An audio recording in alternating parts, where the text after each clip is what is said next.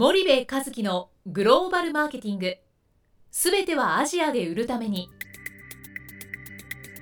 ポッドキャスト森部和樹のグローバルマーケティング。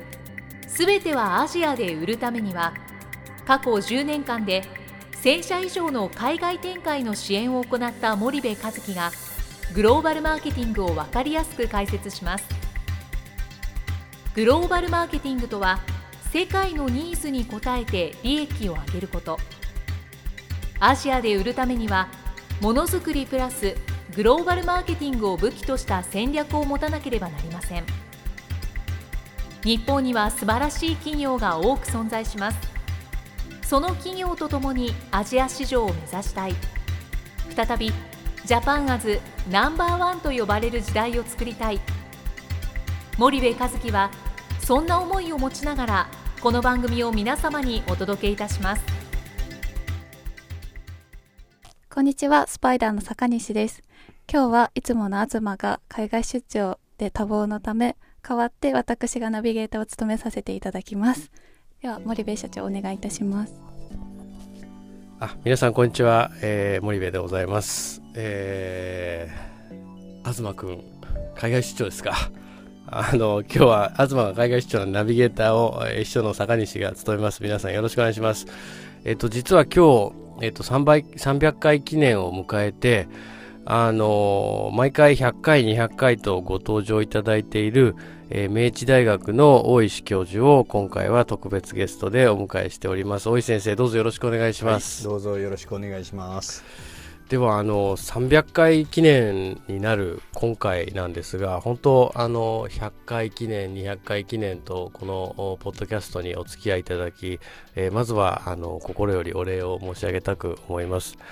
で今回この300回記念のですね、えっと、最初のお題なんですがそもそもこのグあのポッドキャストのタイトルにもなっているグローバルマーケティングっていうことについてあのもう一回バックトゥザベーシックじゃないですけどもその先生のグローバルマーケティングに対する、えー、お考えであったり、まあ、定義であったり意味であったり必要性であったりそんなようなことをちょっとお伺いしたいなというふうに思います。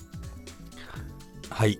えー、日曜日の夜ホノルルから帰ってきたんですがそのハワイに滞在中、えー、イギリスにおいて国民投票が行われまして、えー、EU 離脱派が勝利するという非常に衝撃的な結果がありましたね。はいはいでまあ、これについてはフェイスブックにもあのどういうそれが影響をもたらすかっていうのは簡単に説明したんですけども、えー、ここでグローバルマーケティングとの関係で言うともう一度ここで国家っていうものは何かというのを考えさせられるその問題として捉えたわけですね。はい、でまずグローバルという話グローバル化とかグローバリゼーションとか、はい、それがいつからの話かっていうのは僕にとっては明確なんですね。これは1989年のベルリンの壁崩壊以降というのが僕にとってのグローバル化の定義です。はい、はい、実はそのグローバルあの地球規模のっていう言葉はもちろん一般名詞としてあったわけですね。うんうん、ところが89年のベルリンの壁の崩壊で、えー、その後91年に、えー、ソ連邦が崩壊すると。はい。で91年にはあインドがあいわゆる社会主義政権から民主主義政権に、はい、で92年には中国の、はい、えー、鄧小平の南巡講話があって、はい、えー、要するに社会主義市場経済っていうのを明確化するわけですね。はいでこういったことがこの90年代前後に起こって、うん、それまで社会主義と資本主義という冷たい戦争があって、うん、2つの世界に分かれていたものが、うん、まさにグローバルになったわけです、なるほど、はい、これがグローバル化のその一番ポイントなんですよ。わかりやすい、ええ。ところがですね、うん、これがあまりに衝撃的だったもんですから、はい、多くの人はこれで国境がなくなったと、はい、ボーダレスになったと、はい、こう考えたわけですね。ところがそうではないと。で確かに競争であるとか情報であるとか金融はこれはボーダレスに動いてるわけです。うん、そうですねだからそれで見るとあそうかやっぱり国境のあの垣根は小さくなって、うん。えー我々はボーダレスに生きてるんだと思いがちなんですが、うんうん。実は製品だとかはい。人とかはい。企業がはい。国境を越えていくっていうのはそう簡単ではないと、そうですね。ええ。これがボーダレスに対する反対のボーダーフルといはいうはい。ことなんですね。はい。で実はボーダレスの一つの象徴として EU がよく挙げられてたわけです。はい。いわゆる戦争なき統合を決めた1957年のローマ条約以降はい。そのヨーロッパはドイツフランスイタリアを中心にはい。このヨーロッパ統合を進めてきたわけですね。はい。はい。でいろいろ問題はありましたけどもここまで、えーユーロの導入とかうん。そういうことを含めて、えーやってきたと。うん。でそれがもう一度今度イギリスが離脱するというはい。いわゆるイギリスの国家まあ利己的であることはもう間違いない。それはどこの国だって利己的ですからね、はい。はい。それはそうなんですが国家というものをもう一度前面に出してきたわけです、うんうん自分たちのことは自分たちで決めるんだと、うんはい。ええ。で EU に予算をたくさん出してるのはもうそれは嫌だとか、うん。EU は移民の受け入れをしてるけどもうイギリスはそれをしたくないとか、はい。はい。うん。そういうことをやった。つまり国家というのはシンガポールのような都市国家であれ、はい。そういうアメリカや中国のような大国であれ、はい。EU というその統合を一生懸命やってる中においてもいまだにやはり国家っていうのはある、うん。でそれを超えたビジネスをやるっていうのは、うんうん。極めて難しいわけですね。国内でやってたビジネスマーケティングとは決定的に違う問題がはいはい。それが僕にとってのグローバルマーケティングなんですよ。なるほど。だから僕にとってはグローバルと言いながら常に国家とか国境が頭の中に意識があるんですね、はいはいはい。だからあの先ほども言いましたように金融とかある側面はボーダレスに動いているので、はい。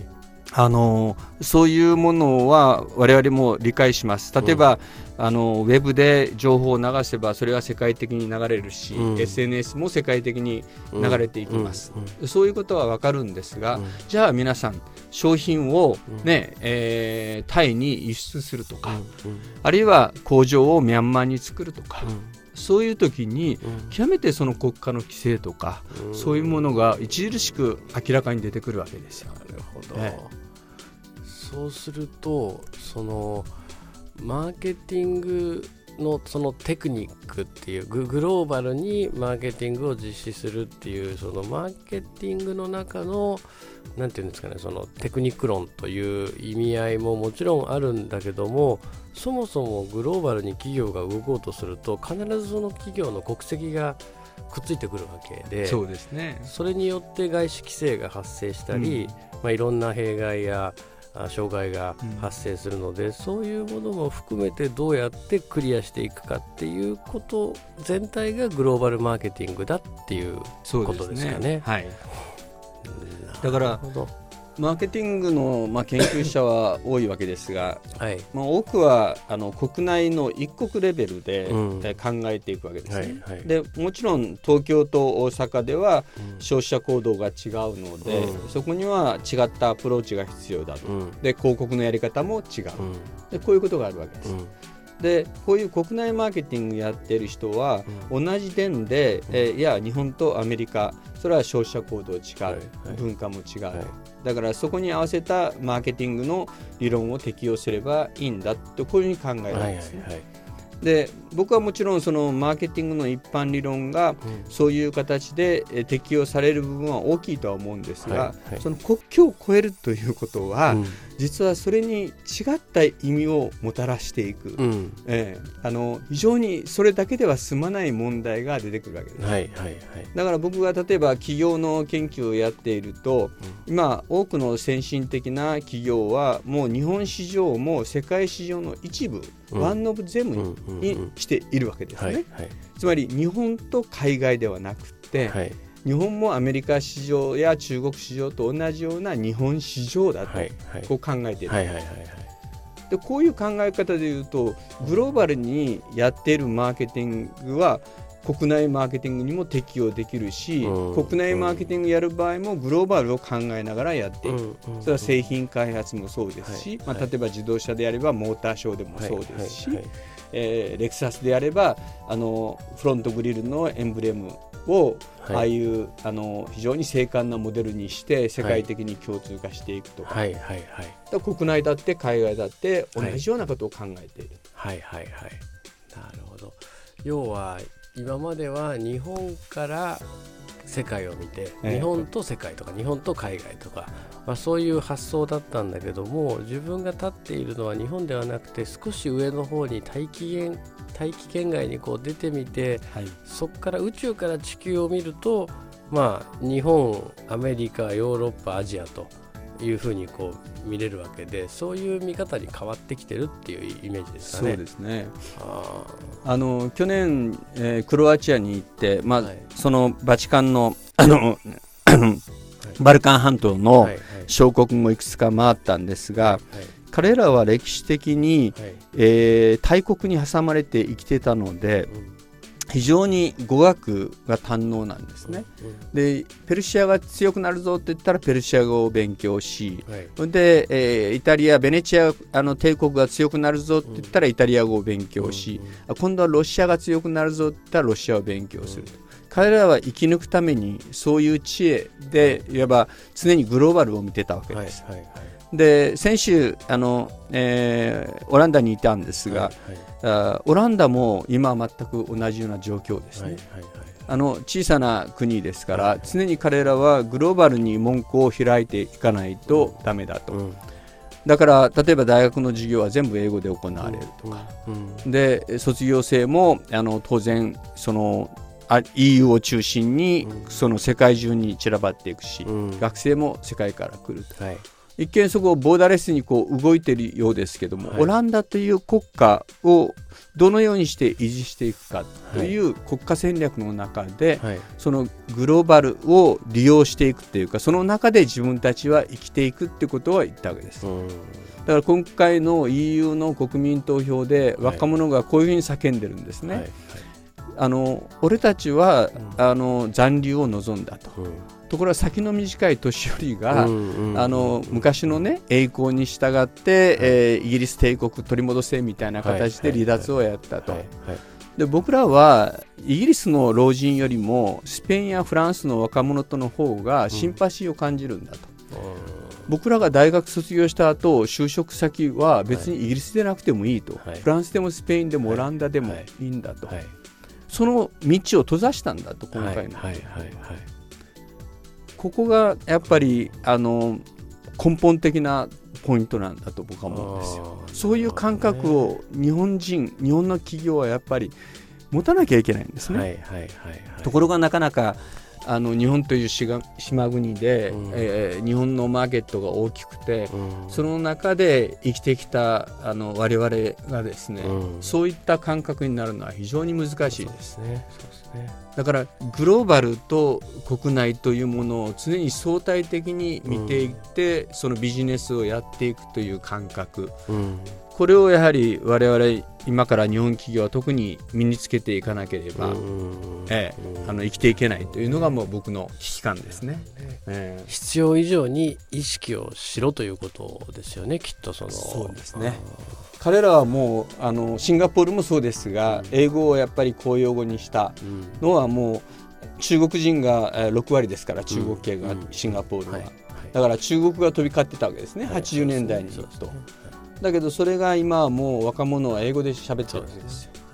そでそれが彼らの生きる道だった。うんですね。ところが日本語はやっぱりここの中にいるとコンビニはあるし自動販売機はあるしもう治安はいいし人々は親切だしこんななんかいいとこないんですね。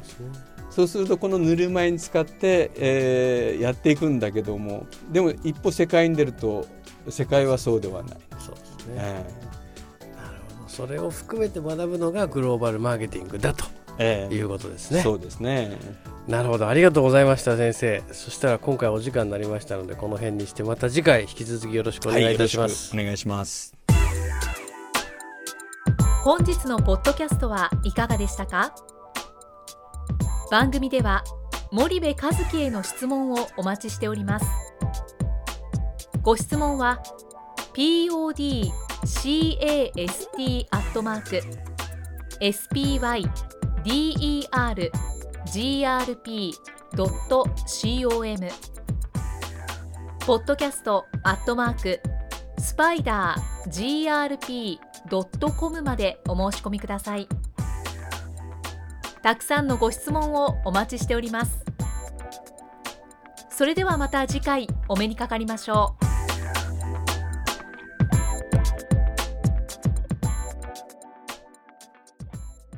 森部和樹のグローバルマーケティングこの番組はスパイダーグループの提供によりお送りしました。